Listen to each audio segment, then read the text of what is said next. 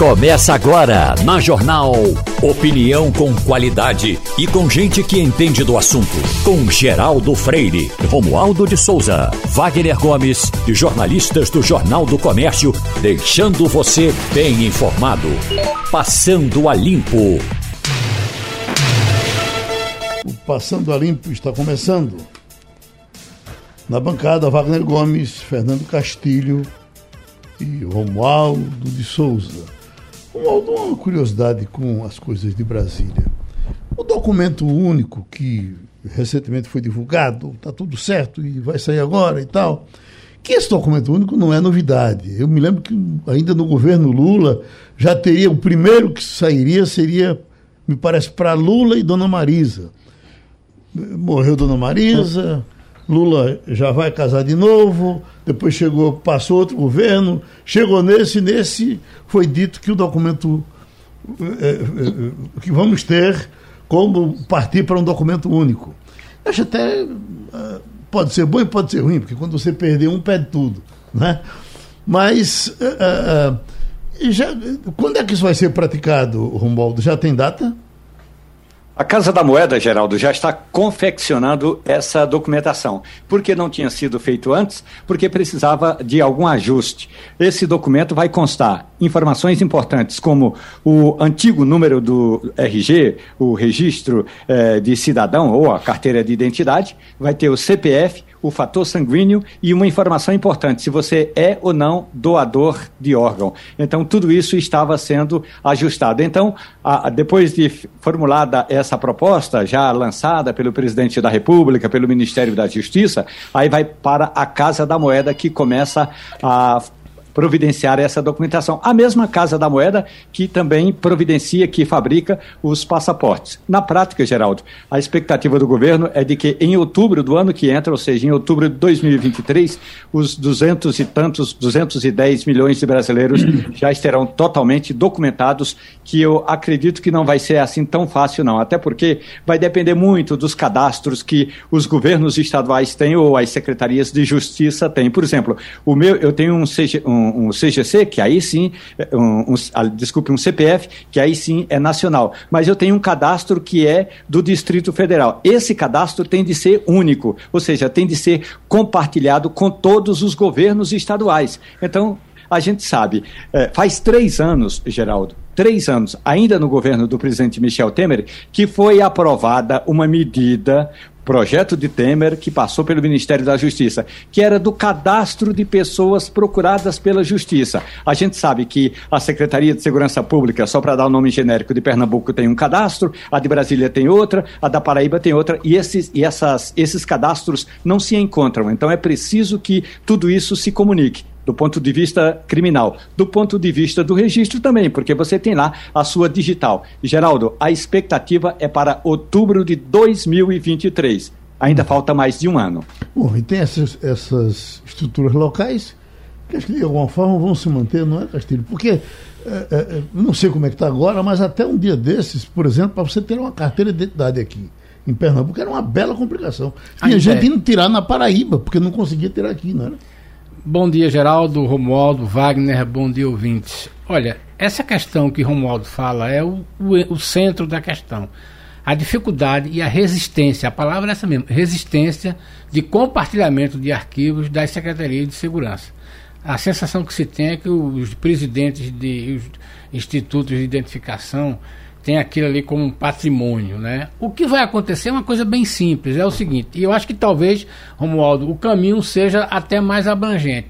Na verdade, o que está acontecendo é o seguinte, o CPF vai virar o seu, seu número de identidade. Uhum. Por quê? Porque é o arquivo mais atualizado, é onde estão todas as suas informações e onde já existe um banco de informação muito forte que você vai agregar aí. Essa inclusão de novas informações ajuda muito, porque questão de tipo sanguíneo, se você é doador, e aí isso fica mais, mais robusto esse dado aí. Então, na verdade, o que, é que o cara está pegando? Está pegando o número do CPF, criando um cadastro a partir dele com as informações que já tem no CPF, que são informações públicas, ou melhor, informações disponíveis, e jogando essas informações. A grande vantagem disso aí é uma coisa que é muito simples hoje, que você pode até já ter percebido o nosso ouvinte.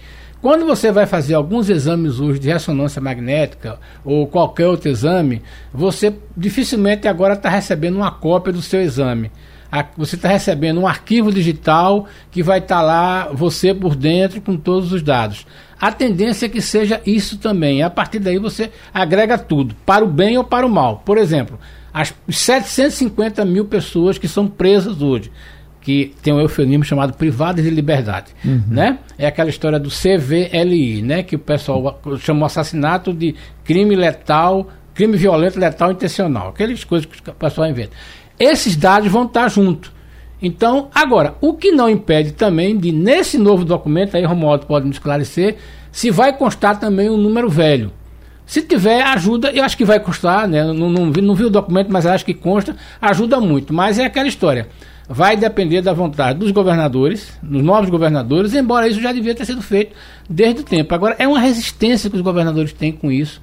E né? eles ganham dinheirinho também. Né? Olha, tem, mas é muito pouco. É aquela é. história. Se você olhar o seguinte, mesmo o IPVA é um valor grande, mas dentro do, do dentro do, do, do orçamento do, do, Estado, não é uma coisa que, por exemplo, pague uma folha de pessoal. Uhum. É mais a burocracia mesmo. O setor de segurança no Brasil tem uma dificuldade enorme. Eu fico pensando, se o setor judiciário, aliás, se o Poder Judiciário tivesse a resistência, Geraldo, que o setor de defesa civil tem, a gente não tinha a formatização que a gente tem na justiça hoje. Uhum. O Wagner, eu pedi para os nossos.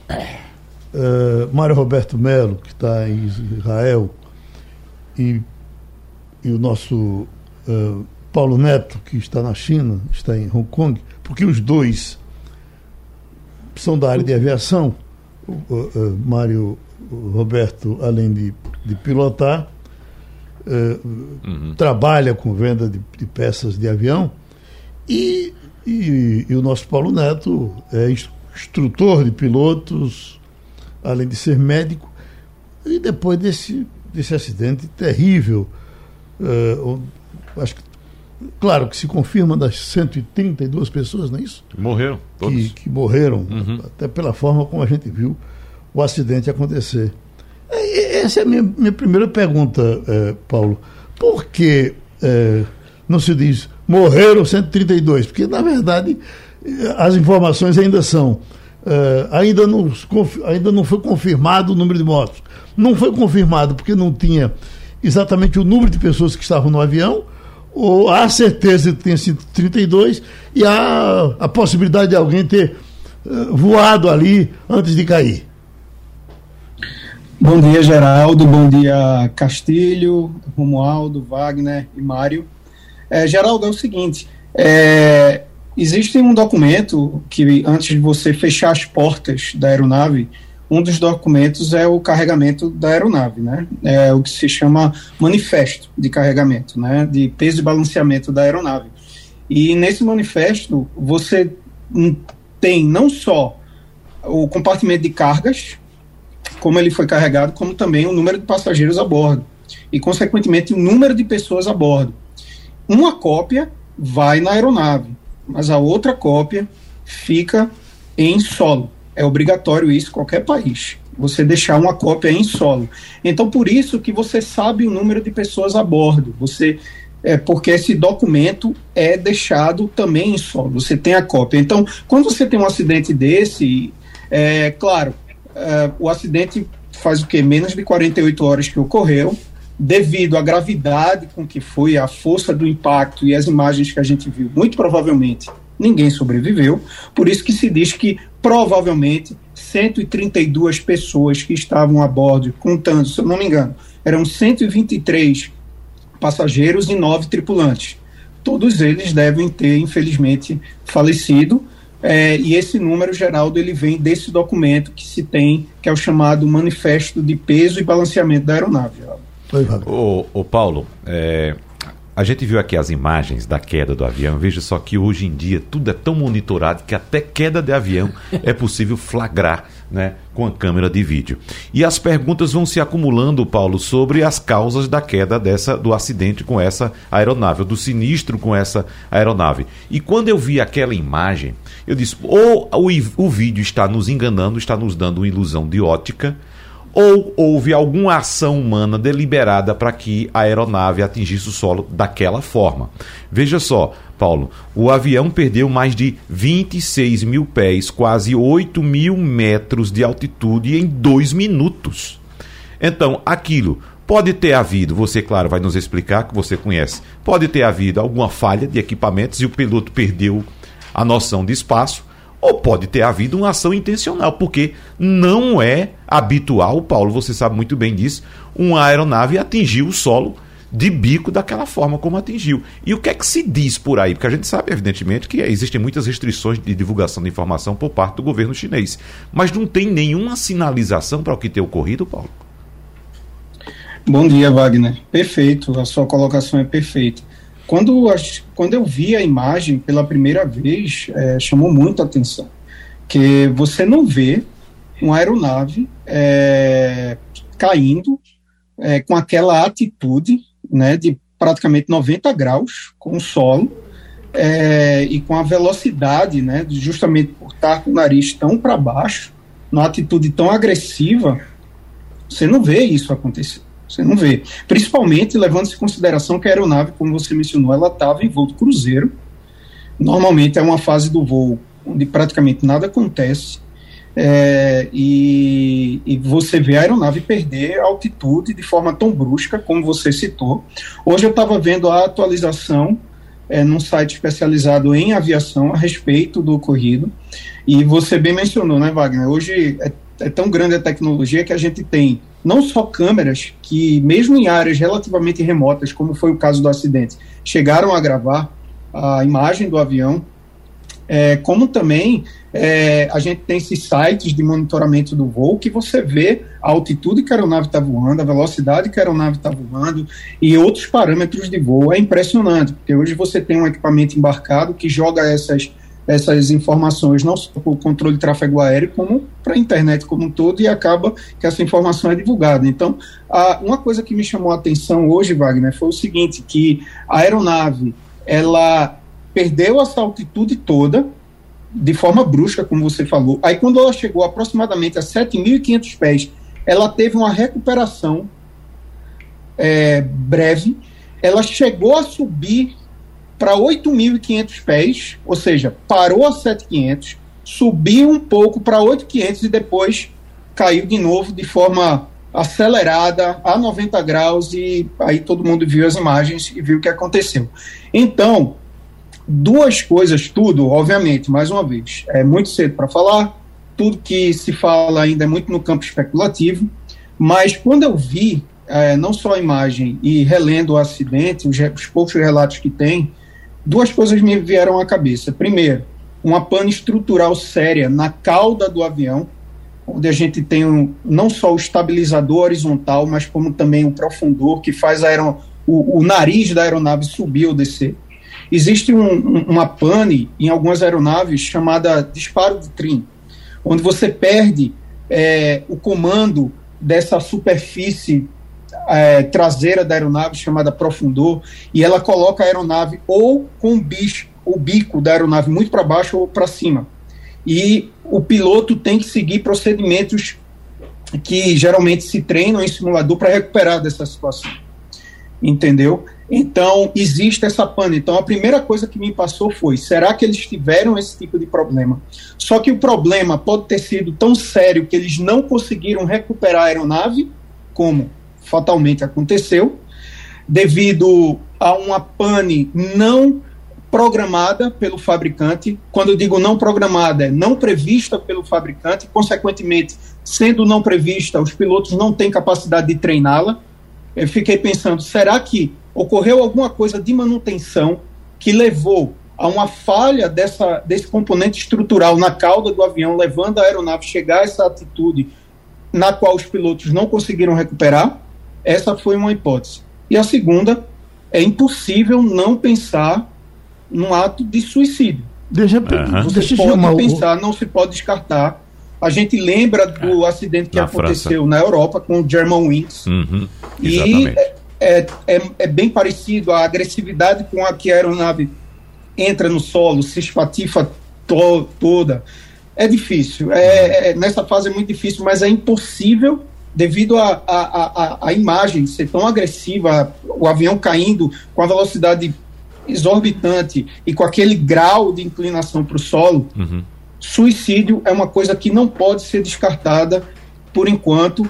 Ainda bem que essas aeronaves comerciais elas têm a caixa preta, né, que é os dados de voo e os dados uhum. do cockpit de voz do, da cabine. Normalmente essas estruturas são colocadas na cauda do avião, justamente por o impacto é, diminui muito a chance delas serem danificadas, porque elas estão na cauda. E, obviamente, a esperança de que essas peças sejam recuperadas e analisadas para a gente aí então começar a ter alguma indicação clara do que tem acontecido. Vamos pedir o raciocínio de Mário Roberto Melo, que quando tem esses acidentes de avião, Mário Roberto perde o sono e fica o tempo todo fazendo as conjecturas, as análises. Mário Roberto. Muito bom dia a todos vocês, especialmente muito bom rever o nosso Paulo Neto. E queria dizer que depois dessa aula eu não tenho muito mais o que acrescentar, não. Uhum. A única coisa que ainda é, tem uma mínima esperança de que aconteça é a recuperação das caixas pretas, mas que, pela minha experiência em aviação, não pilotando, que eu só piloto é, de forma amadora, é, é que essas caixas pretas não serão recuperadas, porque o impacto foi muito grande, deve ter destruído a, a, as caixas pretas e logo em seguida é, ao impacto veio a explosão que também incendiou toda a área. É, outra coisa que poderia ter acontecido, com exceção dessa possibilidade de um suicídio, e eu levo mais para esse campo, eu vou dizer por quê. Paulo Neto disse que nós já sabíamos por aqui em Israel que o avião conseguiu é, se estabilizar por mais alguns segundos. E me passou pela minha cabeça que isso aconteceu com o piloto atacando o copiloto e daí botou o nariz para baixo e tentou se chocar com o solo. E depois de algum tempo o copiloto se recuperou e tentou novamente é, junto com aquela situação adversa, é, numa briga pessoal entre os dois, como nos filmes de Hollywood, tentar colocar o avião é, estável e logo em seguida levou outra cacetada e pronto. Aí o piloto conseguiu fazer o que começou, terminou o trabalho dele. Mas eu ainda tenho a esperança de que foi uma falha técnica é, há na cauda do, do Boeing 737-800 é, um parafuso que, se aquele parafuso é, se soltar, a, a cauda pode se desprender. E o avião sem cauda, Paulo Neto pode explicar melhor, não tem como sustentá-lo, porque ele, além de dar equilíbrio, ele também da direção do avião. É, ninguém, e... colocou, ninguém colocou ainda o elemento terrorismo, né? Como? Terrorismo. Terrorismo. Você... É, é, pode ser, eu não descarto nada, porque é muito precoce para afirmar qualquer coisa. Inclusive, a única coisa que eu posso dizer é que todos morreram pelo impacto. Hum. Mas, é, fora isso, ninguém de sã consciência é, é, com responsabilidade pode dizer foi isso ou aquilo que causou o acidente. É aguardar, como sempre a gente aguardou, né, naquela, naquela polêmica é, catástrofe com os MAX, né, o, o 737 MAX da Boeing, que trouxe um prejuízo enorme para a Boeing e grande preocupação para todas as empresas, inclusive a Gol no Brasil tem o MAX e ficaram parados dois anos. Castilho chega a estar aqui dizendo: Deus me livre de um piloto doido. Desde hoje que ele se coça aqui para conversar com vocês. Oi, Castilho. Eu, eu, eu, gosto muito de voar, Mário. Eu gosto de voar e gosto de voar em avião pequeno. É, é, porque para mim eu acho que não existe meio de transporte mais seguro do que um avião. Mas eu fico preocupado quando você diz: tem um parafuso. Que diabo de parafuso é esse? Mas eu queria perguntar uma coisa sobre o mercado.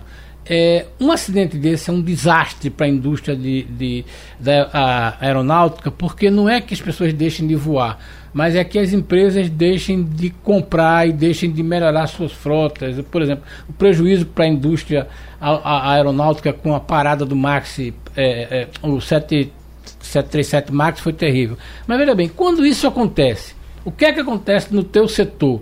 né? O que é que, como é, qual é o tempo que leva para recuperar e como é o impacto disso na hora da indústria mesmo, né? Se, eu não estou falando nem na indústria de aviação, porque o passageiro não deixa de voar, mas no negócio de aviação, o que é que acontece na, nos fabricantes, você que trabalha com essa área?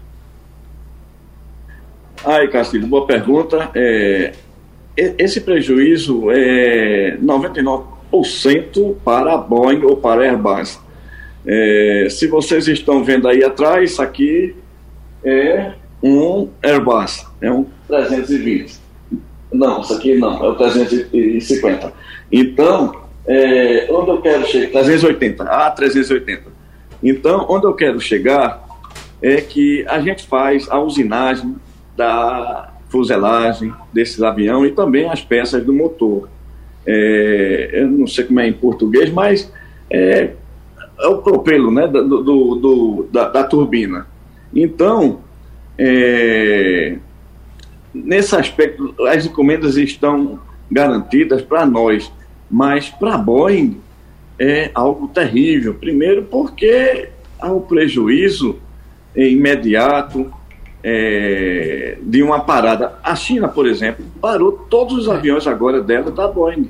Isso eu acho até é, exagerar. Eu, eu, não acredito que a China precisaria de chegar até a tal ponto de não deixar os aviões Boeing 737, 800 é, não voarem em decorrência desse acidente. É, Para a Boeing já teve uma queda de 8% nas ações na Bolsa de Valores. Quer dizer, isso é um prejuízo enorme. E, e, com isso, eu acho que eu respondo a sua pergunta. E Romualdo de Souza? Bom, a questão toda, é, eu continuo achando e continuo entre aqueles que acreditam que voar ainda é, além de um grande sonho, é a viagem mais segura. Agora, eu queria saber, Mário, uma questão importante. Você estava falando desse parafuso, mas também tem vários outros parafusos que são vitais na fuselagem de uma aeronave independentemente do que constar ou não, se não forem recuperadas, o que constar dessa caixa preta, o importante é é preciso repensar, e aí sim, é preciso repensar a tal da segurança no voo, e tem quem, alguns especialistas é, que até acham que seria importante não apenas duas, mas três pessoas dentro da cabine para numa hora dessas poder, eh, sendo essa uma das hipóteses, poder interferir para evitar um, um, mal maior? Essa aí é uma pergunta que Paulo Neto poderia responder melhor, mas eu não acho necessário, vou dizer por quê. É, primeiro, é no custo para a empresa, que teria que arcar com mais um salário é, em cada aeronave. E também é, questão de pessoal, né, do efetivo, onde de repente viria todo esse pessoal para preencher todas essas aeronaves. Só na China, de, de, desse tipo de avião, se eu não me engano, são 1.500, quer dizer, no mundo tem em torno de 4.500 aviões. É, não vai, não vai ser fácil para preencher todos esses outros. O, o A320, que é o avião mais vendido no mundo, a, a nível de a nível de, de médio e curta viagem, né, curta escala, é, tem mais do que os 737 da, da Boeing. Então, é algo complicado para responder de imediato e acho desnecessário.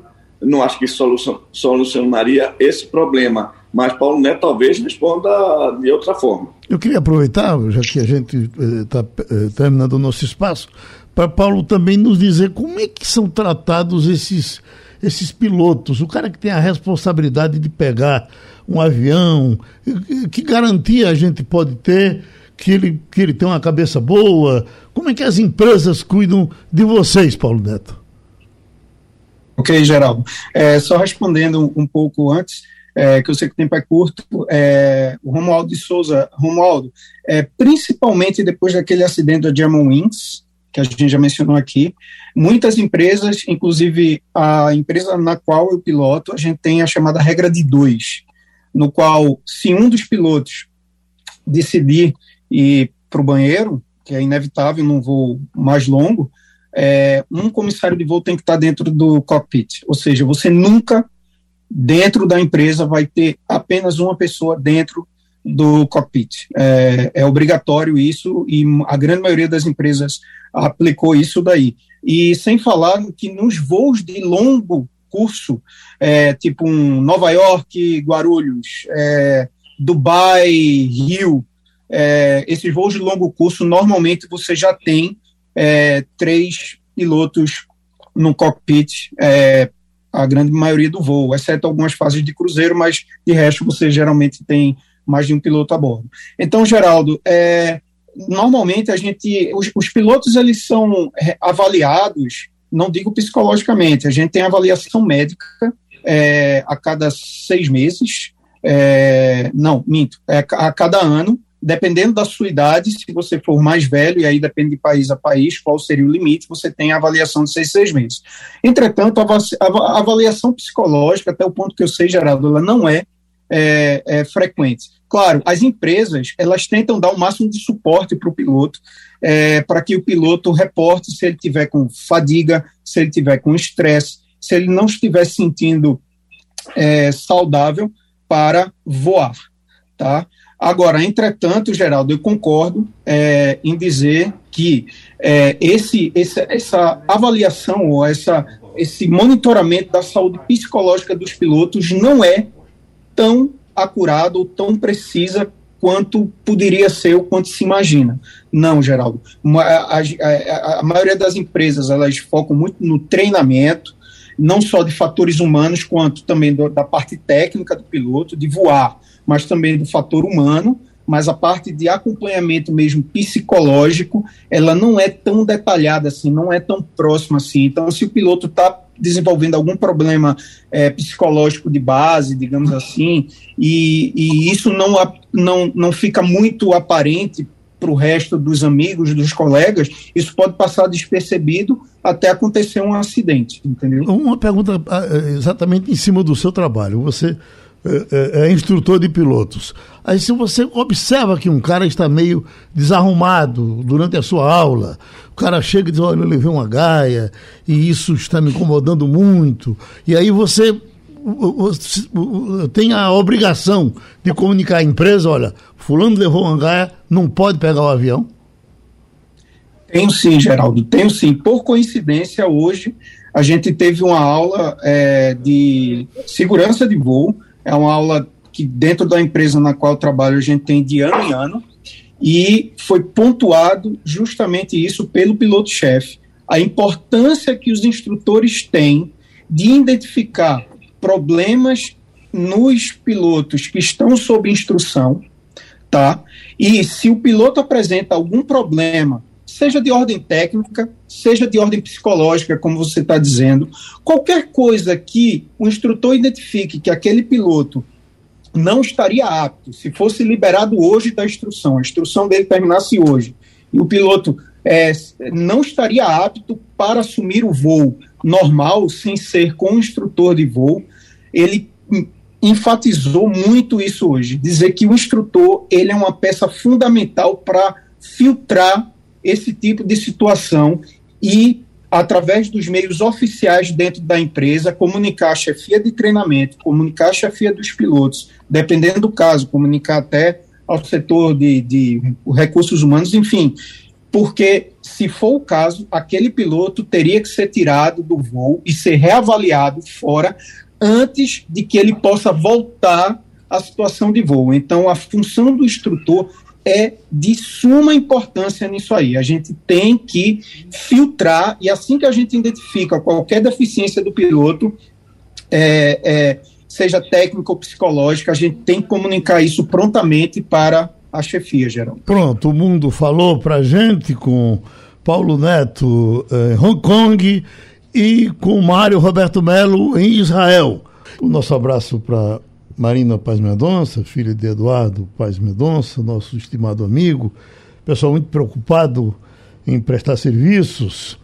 É, ela comunicou que vai ter o Congresso Latino-Americano de Cirurgia de Mãos, que recebe exposição itinerante do Instituto Répio Randes.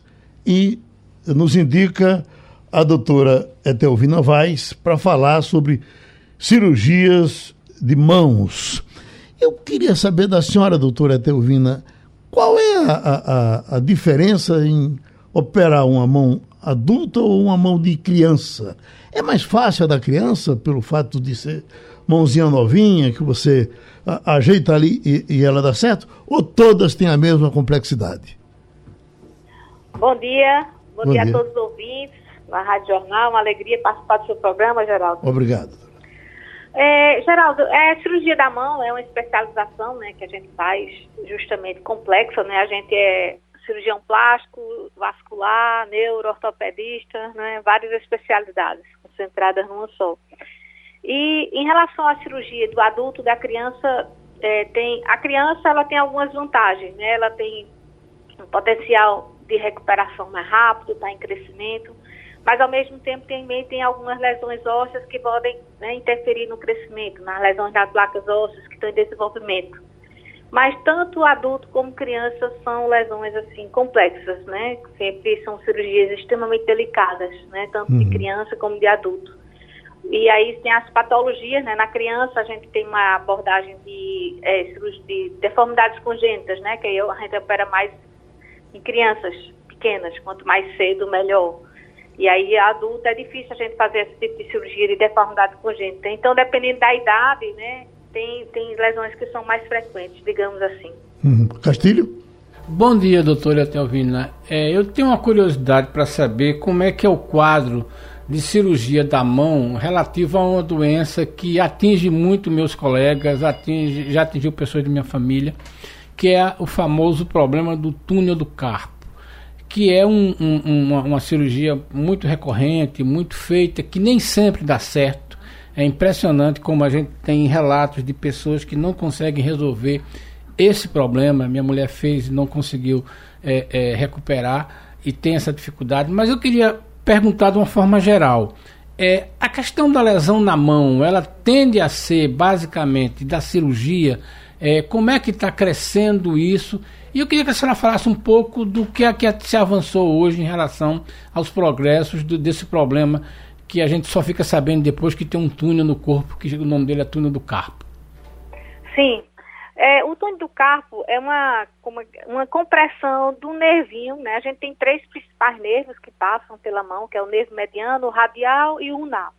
E aí a síndrome do túnel do carpo, né, que é esse nome, túnel do carpo, né? Então é uma regiãozinha que a gente tem no punho que passam vários tendões e o nervo é, mediano. Então ele tem essa compressão.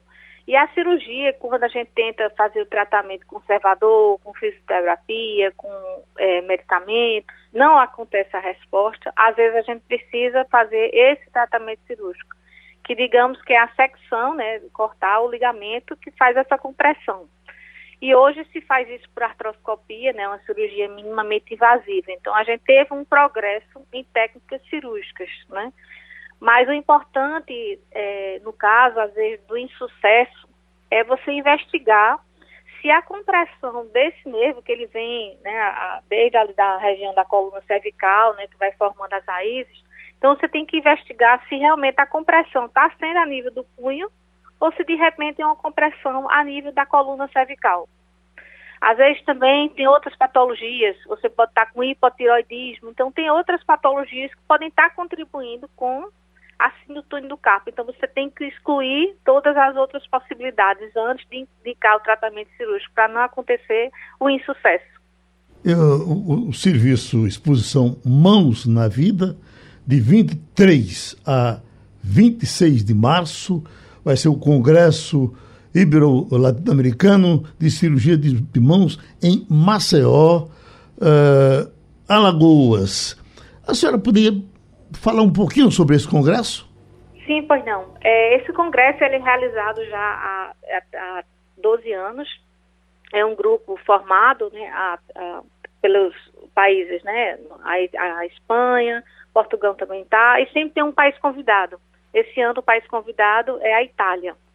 E vai ser realizado no Brasil, né? Foi escolhido Maceió para ser realizado. A última edição já teve, tivemos edições na Colômbia, no México, em outros países. E esse ano nós temos a, a honra de ser realizado aqui no Brasil, né, naquela cidade maravilhosa de Maceió. Esse congresso era para ter acontecido em 2020, em março de 2020, justamente por conta da pandemia, né, que foi adiado. Doutora, e é um congresso... Pois não? Não, pois não, termine. Sim, e aí aproveita, o Instituto Help Your Hands, né, que é uma instituição sem fins lucrativos, do qual sou presidente, a gente tem como opção objetiva a prevenção de acidentes com as mãos. Uhum. E o Instituto ele é dividido em sete segmentos. Né? Temos as mãos na vida, no amor, da criança, do esporte, do homem e da mulher, porque as mãos estão em tudo, né? Onde é que uhum. elas não estão? Então, nós dividimos o Instituto nesses segmentos para facilitar as ações né, de ações preven de, prevenção. Okay, então, o Instituto foi convidado para participar desse congresso. Uhum.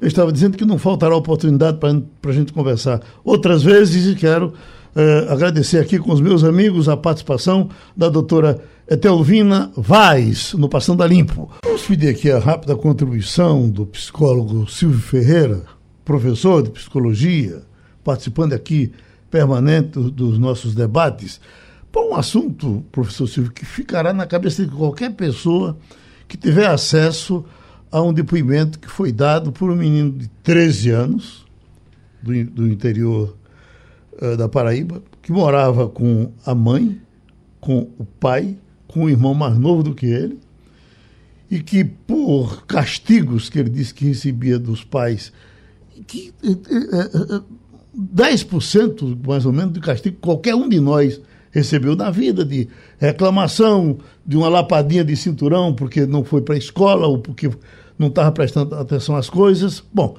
no caso dele tem o celular que foi apreendido e ele ficou uh, triste porque ficou sem o celular. No, no, nosso tempo não havia isso. Né? Mas a providência dele de uh, aproveitar uh, a mãe quase dormindo, ele pegar um revólver que tem dentro de casa, atirar na mãe, o irmão, atirar no irmão, matar o irmão, o pai aparecer, ele atirar no pai, depois ainda insistir para uh, atirar de novo, porque o pai uh, uh, corria a chance de a, a possibilidade de escapar e escapou. O pai está vivo ainda. Mas aí a, pergunta é: de onde, onde, é que se arruma o culpado para isso? Esse menino é culpado porque esse menino é uma serpente? O pai é culpado porque o pai exigia demais? A mãe deveria ter poupado? Por que, que essas coisas acontecem, doutor Silvio? Bom dia, Geraldo. Bom dia a todos que, juntamente com você, fazem parte dessa roda de conversa. Bom dia a todos que nos escutam. Eu acho que não é a maneira mais, talvez, adequada de a gente é, começar o debate em busca de um culpado. Né? Porque a história de vida de cada um é uma história que merece ser levada em consideração. Ele cometeu um crime que praticamente é impensável né? contra, contra a mãe, contra o irmão, contra o pai, mas isso não se deu por acaso. É uma, uma adolescente de 13 anos que possui extremas dificuldades, extremas é, fragilidades emocionais e psíquicas. Aí você pode perguntar: que fragilidades são essas? Fundamentalmente, uma fragilidade de não suportar ter que lidar com aquilo que lhe é recusado, ter que ouvir não de uma figura de autoridade, como são as figuras paternas, a mãe, o pai, etc. Então, nem todo mundo se constrói é, dentro de um princípio de realidade que seja capaz de ouvir de um outro, de alguém da família, de fora da família, de um professor na escola, de um de quem quer que seja no meio da rua, um não. As pessoas às vezes se constroem independentemente da vontade delas, elas não têm domínio nem controle sobre isso, elas se constroem com uma incapacidade completa de ouvir um não, de ouvir algo que estabeleça em relação à vida delas algum tipo de limite. Então o problema não foi o celular, o celular é uma circunstância. Se não fosse o celular, seria uma outra coisa, que os pais, em fora de casa, poderiam vetar em termos dela fazer uso, proibir um determinado comportamento dela, e ela na fragilidade de se organizar, de sair de um princípio do prazer absoluto, exclusivo, e entrar no princípio de realidade, que é esse princípio que nos coloca na vida diante de um outro, que nos frustra com a sua palavra, não como crueldade, mas uma frustração porque o mundo quer estabelecer bem sentido sobre os nossos comportamentos, essa criança não suportando, na verdade, esse adolescente não suportando um não ou um conjunto sucessivos de não, ele cometeu os atos que cometeu e que chocou a todos nós. Agora, volto a dizer, se não fosse pelo celular, seria por uma outra coisa qualquer. Se não fosse os pais, seria alguém na rua, na escola, enfim, poderia ser até um livre atirador, mas algo que ele construiu para si, sem ter consciência e sem se dar conta. Ao longo da sua infância, levaria ele a cometer em algum momento esse ato, eu não tenho a menor dúvida. O Romualdo, não sei se você teve acesso ao depoimento, mas quando você escuta ele, o delegado interrogando, mas ele fala com a tranquilidade que, que nós não temos para falar aqui. Estamos falando de uma, de uma criança de 13 anos de idade. É, essa questão toda, o senhor é, deve, seguramente tem analisado, doutor Silvio, que há algumas pessoas que estão no o que a filosofia chama de niilismo, estão totalmente fora do chamado padrão que a gente encontra na sociedade. Então, é, é impossível até dizer assim, foi por este ou aquele motivo. Qualquer que tenha sido o motivo, ele encontraria o motivo para fazer esse tipo ou para cometer esse tipo de ato. Agora, a questão toda é como, as, como uma, uma pessoa como essa vai conviver na sociedade e como é que a sociedade vai conviver com ela. Como você próprio disse, ela agiria assim por qualquer circunstância. Uma certa vez eu ouvi no programa de Gino César, do saudoso Gino César, que duas pessoas se sentaram para beber, tomar uma cerveja e beber uma lapada e conversar, dois amigos do bairro, e logo depois eles tinham que seguir adiante e um quis pagar a conta e o outro disse: Não, quem paga sou eu. Eu lhe convidei. O outro disse: Não, mas eu quero pagar a conta. E a partir daí se estabeleceu uma discussão em torno de quem pagava ou não pagava a conta. O resultado: um puxa uma arma, uma arma branca, uma peixeira, e mata o outro a facadas. Eu vi isso no programa de Gino César. Então, a questão de pagar ou não a conta era o pretexto para aquele que matou praticar um ato que estava dentro dele como uma possibilidade de ser praticado, apenas atrás ou à procura de uma circunstância qualquer, embora ele não se desse conta disso, para ele praticar o ato que praticou, o crime que cometeu. Então, esse menino, esse é, rapazinho, esse adolescente de 13 anos, ele iria cometer algum ato de extrema gravidade em algum momento. Uhum. E, pelo depoimento dele, como não revelou nenhum grau de arrependimento, a gente pode imaginar que ele saiu de um quadro, de uma normalidade, é, uma normalidade em que às vezes até a gente tem destemperos, a gente age e perde o controle, mas nós não somos capazes de cometer um ato dessa ordem, dessa proporção, dessa natureza. E, mesmo num descontrole mais habitual, quando nós cometemos, a tendência geral, dentro de um processo que caracteriza, digamos assim, aquilo que é considerada a normalidade de todos nós, se cometemos um ato um pouco mais exagerado, a gente tende a pedir perdão, a gente tende a pedir desculpas. Essa é uma forma da gente reconhecer que fez o que não deveria ter feito e não apenas reconhecer, reconhecer e sentir a dor de ter magoado alguém, de ter ferido alguém. No caso dele, como Geraldo mencionou, a frieza apresentada coloca ele fora desse padrão comum do que seria alguns processos de exaltações que tomam conta das nossas vidas. Então, ele tem características realmente de um rapaz que, na sua fragilidade, essa fragilidade mete ele para a ordem de uma psicopatia. Na psicopatia não se pede perdão, na psicopatia não, não, é, não há desculpa, na psicopatia não há o sentido de cometer um ato indevido, não há uma compreensão de que atravessou a lei. A pessoa comete o ato, acha no direito total, completo, absoluto de ter agido como agiu, não tem do que se desculpar ou se arrepender, aconteceu o que tinha para acontecer, fez o que tinha que ser feito e assim a vida segue adiante.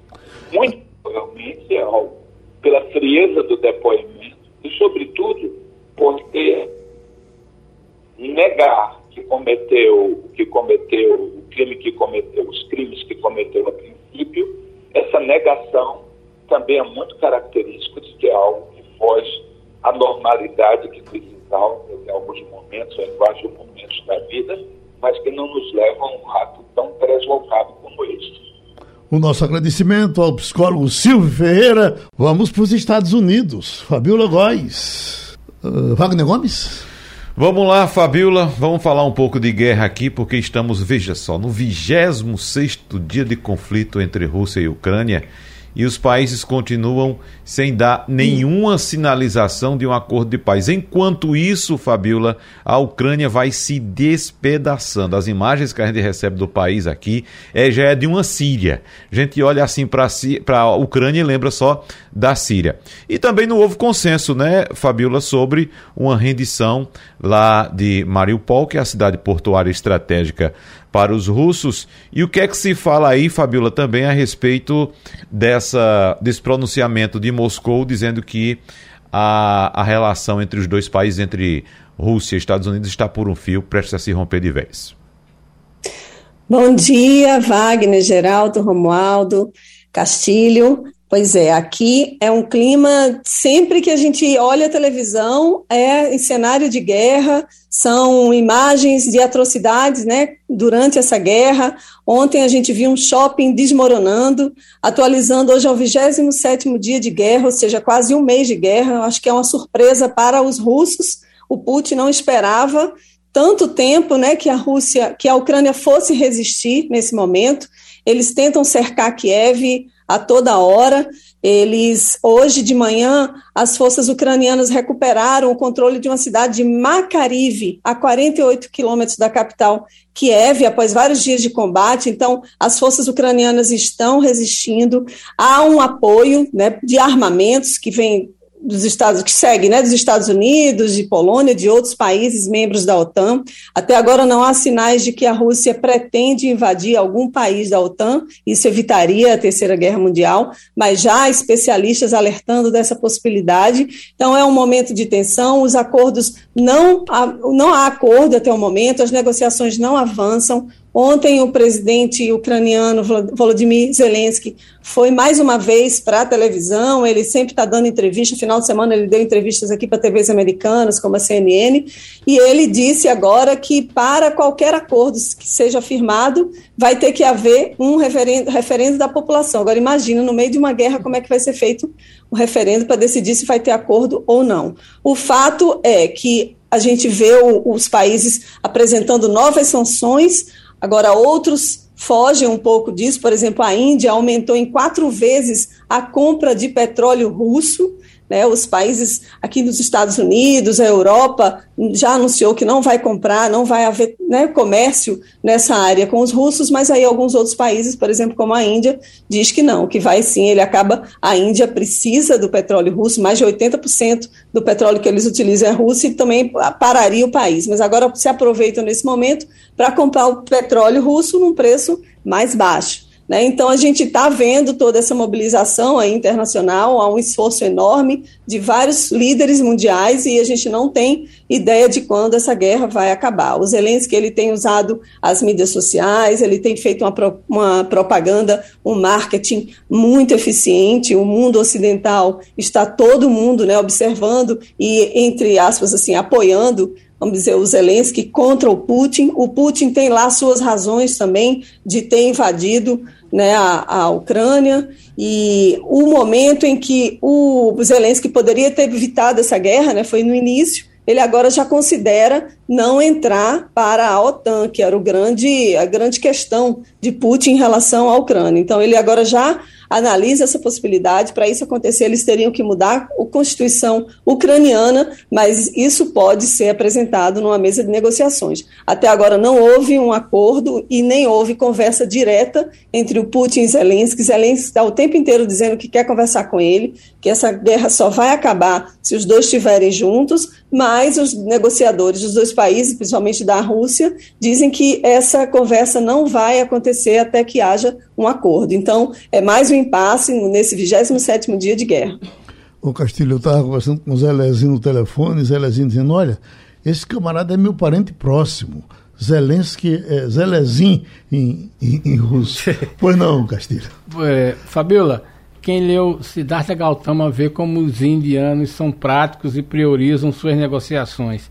É, isso está é, muito presente naquele livro e quem leu vai ver como ele age quando precisa fazer uma compra de longo prazo. Certamente os indianos estão pensando em compra de longo prazo. Mas me chamou a atenção hoje uma informação que está aí, que você comenta, que é o seguinte: o alerta de Biden, né, é, ontem, considerando lançar um ataque cibernético contra a Rússia, é, como resposta, aliás, é, é, com a Rússia lançando para os Estados Unidos uma resposta às sanções econômicas impostas a Moscou pela invasão da Ucrânia. É, o que está se dizendo isso e que tipo de cenário se traça né, numa invasão cyber violenta, uma invasão pelo cyberespaço através da Rússia? Isso é um cenário de ficção, mas como é que se desenha isso na imprensa americana? É, agora a gente tem que levar bem em consideração o que o Biden está falando, né? Porque ele anunciou que a Rússia iria invadir a Ucrânia, como de fato aconteceu. E aí agora ele está alertando os empresários aqui norte-americanos para que se cuidem né, de seus arquivos, de cuidem de toda a sua documentação virtual para evitar que se percam todos esses documentos, porque a Rússia pode estar na iminência de de incrementar algum ataque cibernético aqui nos Estados Unidos. Então, a orientação que se dá, isso serve também, Castilho, para qualquer pessoa que tenha computador e que tenha seus arquivos em algum computador.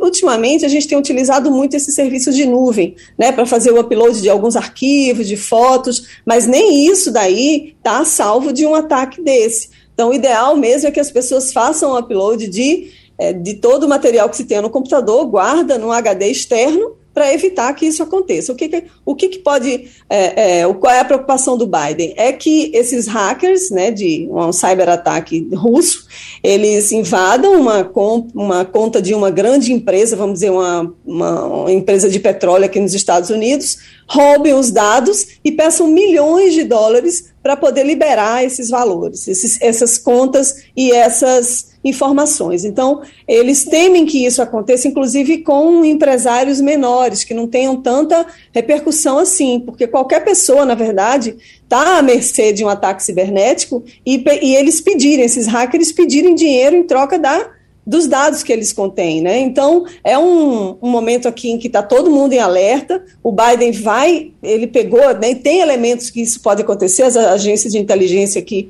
dos Estados Unidos nessa área, já que eles fazem esse alerta, é porque tem alguma prova, tem alguma iminência disso possa acontecer. E já vinha acontecendo. A gente, se não me engano, foi no final do ano passado, alguns ataques hackers a grandes companhias aqui americanas. Então agora isso pode ser reforçado. Oi, Romualdo. Tem uma questão que, é, que eu gostaria de ouvir a sua opinião, Fabiola. Bom dia. É que o encarregado de negócios da Ucrânia aqui no Brasil, Anatoly Tekati, ele diz o seguinte: lamentavelmente, os países, à exceção dos Estados Unidos, que estão é, mais no hemisfério Central e no Hemisfério Sul, na América Central e no, Hemisfério Sul, não estão envolvidos ou não estão se posicionando com relação a esse conflito. Ele chegou a cobrar uma resposta do chamado Bloco do Mercosul, Brasil, eh, Paraguai, Uruguai e Argentina. E também tem um pedido de uma senadora brasileira que é o seguinte: para que o Congresso do Brasil discuta e até possa ouvir o presidente Zelensky. O que se ouve aí na América do Norte a respeito dessa, desse silêncio eh, da América do Sul, principalmente do Brasil, Fabiola? Olha, Romualdo, bom dia. Aqui a gente não vê muita cobertura sobre os assuntos do Brasil, a não ser quando um escândalo esteja aparecendo. Obviamente que tem uma matéria ou outra, e no caso fala do Brasil quando votou né, no Conselho de Segurança da ONU contra o Putin, né, contra essa invasão. Mas agora aqui o que eles estão discutindo são essas sanções e vão continuar com sanções, e o Brasil, depois desse, dessa decisão do Conselho de Segurança da ONU, ele se manteve mais quieto, vamos dizer assim, mais tranquilo. E eles, o Brasil está, inclusive, pensando em se abster de uma resolução que vai pedir o isolamento diplomático da Rússia e a suspensão dos trabalhos com o país diante da invasão contra a Ucrânia. Então, é, seria uma, um texto né, que está sendo elaborado pela Organização Internacional do Trabalho e o Brasil iria se abster, vamos dizer assim, de mais sanções contra a Rússia. Então, a, aqui nos Estados Unidos, a gente vê que esse, esse é um tema que né, o apoio, vamos dizer assim, de países da América do Sul a, ao Putin não, não tem uma grande repercussão como tem os países na Europa, que a cobertura é muito ocidentalizada, mais aqui para o norte, né, para o Canadá, Estados Unidos, Europa, e, mas o Brasil, obviamente, quando tem uma notícia ruim, a notícia negativa está nas páginas de todos os jornais e televisão. Mas, por enquanto, o momento do Brasil é de se abster mesmo, a partir de agora, de qualquer sanção que possa ter em relação à Rússia. Ok, Fabiola, e terminou Passando a Limpo. A Rádio Jornal apresentou opinião com qualidade e com gente que entende do assunto. Passando a Limpo.